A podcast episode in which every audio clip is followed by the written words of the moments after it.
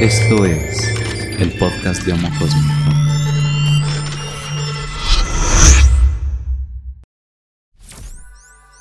Forma parte de la primera generación de Maitreya, un programa que podrás aprender desde tu casa en vivo, en donde serás iniciado en la práctica del Dominus. El Dominus te permitirá convertirte en el amo de tu propia mente para poder liberar su potencial creativo y convertirla en tu aliada hacia la felicidad y la paz en todos los momentos de tu vida.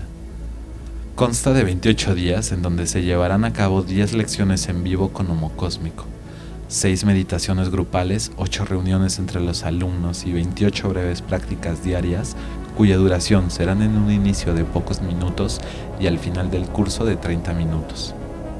Se te explicará cada componente del Dominus basado en prácticas milenarias y cómo practicarlo para que al terminar el programa tengas las herramientas para ser el arquitecto de tu destino, de tu estado de ánimo y de tu felicidad. Si estás interesado en formar parte de la primera generación de esta rebelión, comparte tu email en www.maintrella.com. Es tiempo de retomar el poder sobre nuestra propia felicidad y de rebelarnos ante las fallas de un sistema de creencias colapsado. Que todos los seres sean felices.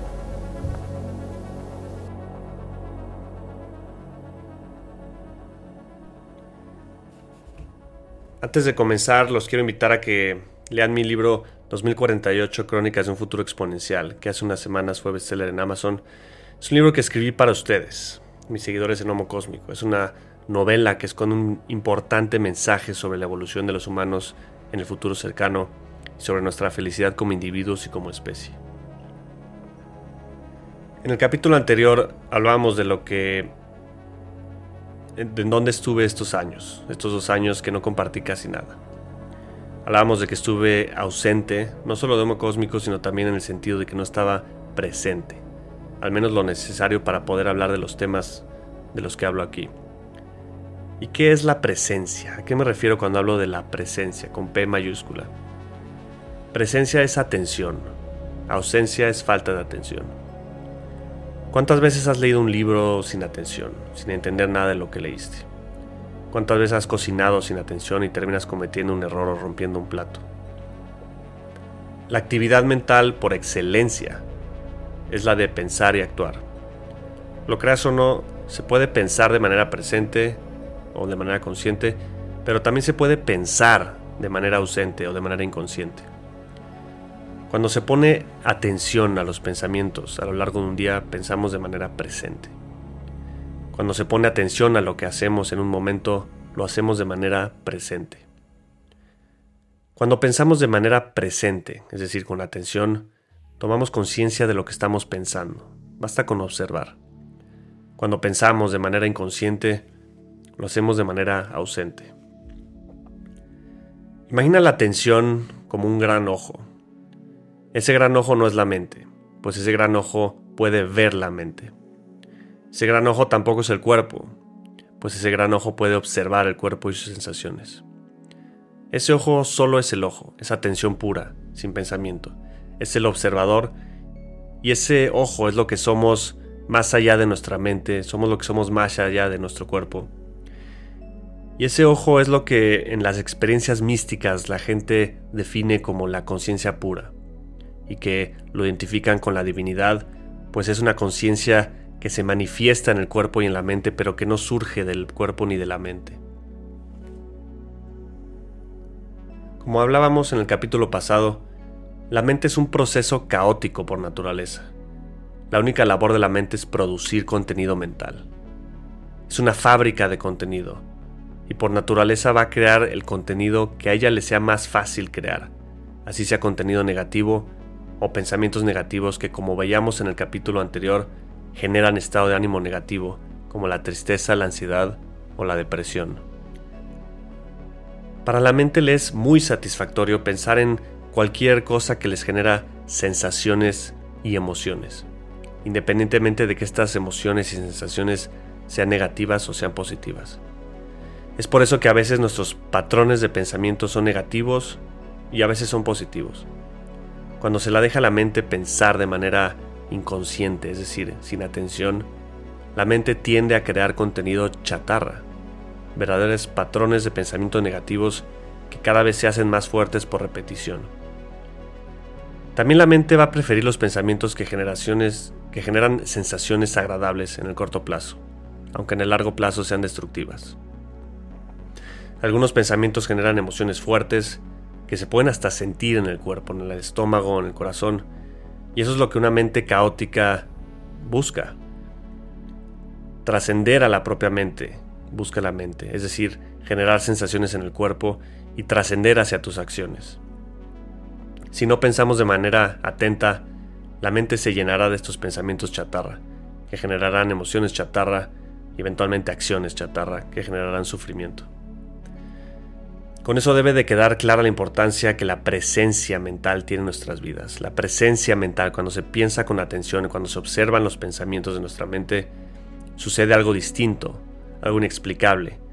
El ojo del que hablábamos tiene la capacidad de saber y de acceder a una sabiduría de cuyo origen no se conoce, pero es una sabiduría que solo por observar corrige, edita y evoluciona.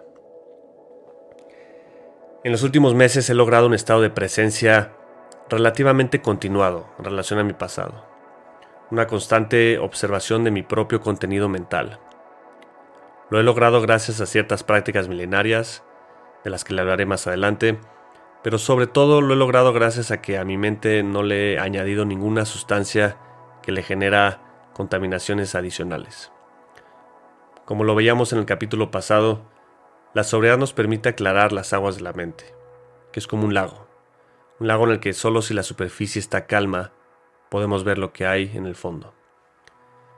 Veíamos que el alcohol y las drogas son detrimentales para nuestro desarrollo espiritual, ya que llenan la mente de un ruido chatarra, y la sabotear en su capacidad de estar presente y atenta hacia su contenido, generando así contenidos mentales caóticos o contaminaciones que terminan por afectar nuestro estado de ánimo, generando confusión, ansiedad, depresión, tristeza y cualquier otra falta, cualquier otra forma de la falta de la felicidad o del sufrimiento. Y esto genera así acciones hechas sin presencia, que generan infelicidad a los demás y que complica nuestra vida generando infelicidad otra vez para nosotros mismos. A final de cuentas lo único que queremos es ser felices. Y ya sabemos que la felicidad, como nuestro estado de ánimo, depende de nuestro contenido mental. Y que para limpiar nuestro contenido mental hay que estar en un estado de atención, un estado de presencia respecto a nuestros pensamientos y acciones. Y que para lograr esto de manera natural existen ciertas prácticas milenarias que lo permiten. El otro día fui al doctor porque he estado caminando de una manera que lastima mi columna, tengo una mala postura en mi cadera y le platicaba al doctor que a veces trato de corregirla, pero me decía el doctor, sí, la puedes corregir el 5% del tiempo, pero el 95% del tiempo vas a caminar como tu cuerpo está condicionado, sin atención. Y caminando con, sin atención sigo lastimando yo mi cadera. Lo mismo pasa con la mente. Si pensamos sin atención, se puede llenar de contenidos nocivos, pero es muy difícil mantener la atención, sobre todo por tiempos largos o durante, durante la mayor parte del tiempo. Para eso existen prácticas que poco a poco desarrollan nuestra facultad de pensar con atención y de observar nuestros propios pensamientos. Y aquí quiero hacer una pausa para reiterar la importancia de nuestras acciones. Cuando hacemos acciones que son armoniosas hacia los demás seres, generan contenido positivo, generan pensamientos buenos. Las acciones que no son armoniosas generan contenido negativo y por lo tanto en nosotros mismos estados de ánimo negativos. Es por eso que actuar de manera compasiva es tan importante para nuestro propio bienestar. Por eso vivir sin hacer daño a los demás seres es tan poderoso para nuestro estado de ánimo. Por eso vivir procurando la felicidad de todos los seres es la máxima realización espiritual y no es ningún sacrificio. Ahora vamos a hablar del origen de las contaminaciones mentales. Ya hablamos de la presencia, vamos a hablar de, de dónde vienen las contaminaciones mentales, qué cosas contaminan nuestra mente. Primero los patrones mentales negativos, los del pasado que por haber sido muy repetidos son difíciles de cambiar. Segundo, las sustancias que desnivelan los niveles químicos dentro de nuestra mente, que fomentan pensamientos negativos y por lo tanto estados de ánimo negativos, que a su vez crean más pensamientos negativos y acciones negativas. Tercero, nuestras acciones y palabras, que cuando son realizadas en contra del sentido de la armonía social y natural, contaminan nuestra mente. Cuarto, las creencias sociales de lo que es bueno y lo que es malo, de lo que debemos ser o de lo que debemos tener, cuando estas creencias están basadas en mentiras. Y quinto, finalmente, la no aceptación de la realidad como es y la falta de, gratitud hacia lo que sí es. En esos cinco lugares nacen las contaminaciones mentales y por, lo tanto el origen de nuestro sufrimiento. Qué fácil es caer, a mí me pasaba mucho en mi pasado, caer en la falacia, en la mentira de que la felicidad es provocada por cosas que nos pasaron en el pasado, en el presente, o por cosas que van a pasar en el futuro, o por cosas que hacen las demás personas. Qué fácil es decir, en el pasado esto me pasó, es injusto y no seré feliz hasta que esto cambie. Y entonces si Dios cambia esto, seré feliz y si no lo cambia significa que no me ama. Y si no me ama es por mi culpa. Qué fácil es caer en esa lógica. Somos muy pocos los que nos hacemos responsables de nuestra propia felicidad. Los que entendemos que no depende nuestra felicidad de lo que nos pasa ni de lo que nos hacen, sino de cómo nuestra mente reacciona hacia los hechos meramente objetivos de la realidad y hacia las acciones de los demás que nunca son personales. Somos pocos los que aceptamos que la enfermedad, la vejez, la muerte son naturales y que no por serlo deben de privarnos de una vida feliz y que no por enfermar, envejecer y eventualmente morir debemos de sentirnos abandonados o castigados. Si tú eres de ellos, de los que se hacen responsables de su propia felicidad, entonces seguramente te has preguntado, ¿cómo puedo hacer para educar mi mente para reaccionar con ecuanimidad hacia las cosas que me suceden? Cuando, la, cuando lo que sucede en la vida no se adecua a mis deseos. Pues bueno, si el universo no se adecua a tus deseos, es más fácil que tú te adecues a los deseos del universo. Es más fácil ceder tú a que ceda el universo. ¿Cómo hacer para aceptar la voluntad del universo? Esa es una pregunta y es la pregunta fundamental de este podcast. Pero afortunadamente no somos los primeros en hacernos esta pregunta. Muchas personas a lo largo de la historia de la humanidad se la han hecho y han encontrado una respuesta. Y esas personas han sido liberadas de la prisión de su mente y han encontrado la felicidad. A esa liberación algunos la llamaron la iluminación, que en esencia no es un concepto religioso, sino meramente práctico. Esas personas descubrieron que la respuesta no está en los altares ni en la vida después de la muerte, sino simplemente en nuestra capacidad de editar y mejorar nuestro contenido mental sobre todo los programas del inconsciente mental que definen cómo nos relacionamos con la realidad, es decir, el puente entre la mente y la realidad. Y la verdad es que la realidad no es una cosa objetiva, es decir, es algo subjetivo. Cada quien ve una realidad distinta conforme lo proyecta su propia mente. Una mente pura va a proyectar una realidad feliz, un paraíso en la tierra literalmente. Pues el paraíso del que nos han hablado no es un lugar y no está en la siguiente vida, sino es aquí y ahora al lograr percibir la realidad sin las impurezas accesorias de la mente. Y ese paraíso no se logra de un día para otro, pues existen herramientas para purificar la mente poco a poco a tal grado. Y entonces la iluminación no es algo en lo que te conviertes, sino muchas cosas, mucho contenido mental y programas mentales y patrones de pensamiento de los que te deshaces. La respuesta está en limpiar el espejo de las impurezas mentales. Limpiarlo del caos mental que le ha embarrado a nuestro espejo contaminaciones y también del caos que la mente colectiva, generacional, le ha heredado. Para limpiar ese espejo necesitamos estar presentes. Hay una cualidad mágica en el observador que es como un faro que con el simple hecho de observar limpia.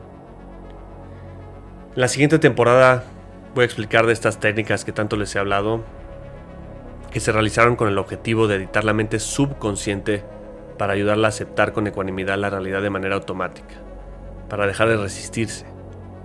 Pues aunque todos podemos entender los beneficios de vivir sin reaccionar de manera inconsciente, pues estas reacciones de apego y rechazo son las que eventualmente provocan sufrimiento. La verdadera realización se alcanza cuando se lleva la aceptación de la realidad al inconsciente y cuando el modo por default de la mente es la aceptación y la gratitud.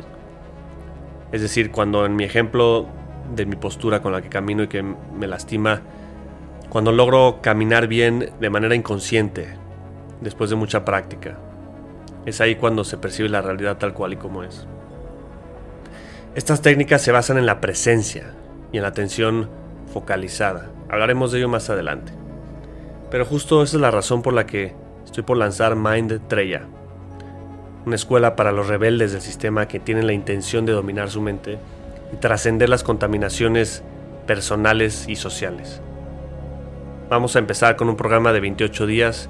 Si estás interesado en aplicar para la primera generación, que será pequeña y lo puedes hacer desde tu casa, ve al link de mi perfil o visita mindtreya.com. Esta será una verdadera revolución espiritual, pues los conocimientos que les compartiré y las prácticas son milenarias, pero han sido olvidadas y no entendidas por nuestra generación. No son ningún tipo de creencias, sino puramente prácticas con fundamentos científicos que tienen el potencial de liberar tu mente y brindarte todos los beneficios de una mente libre y feliz. Ve a mindtraya.com y nos vemos en el siguiente capítulo.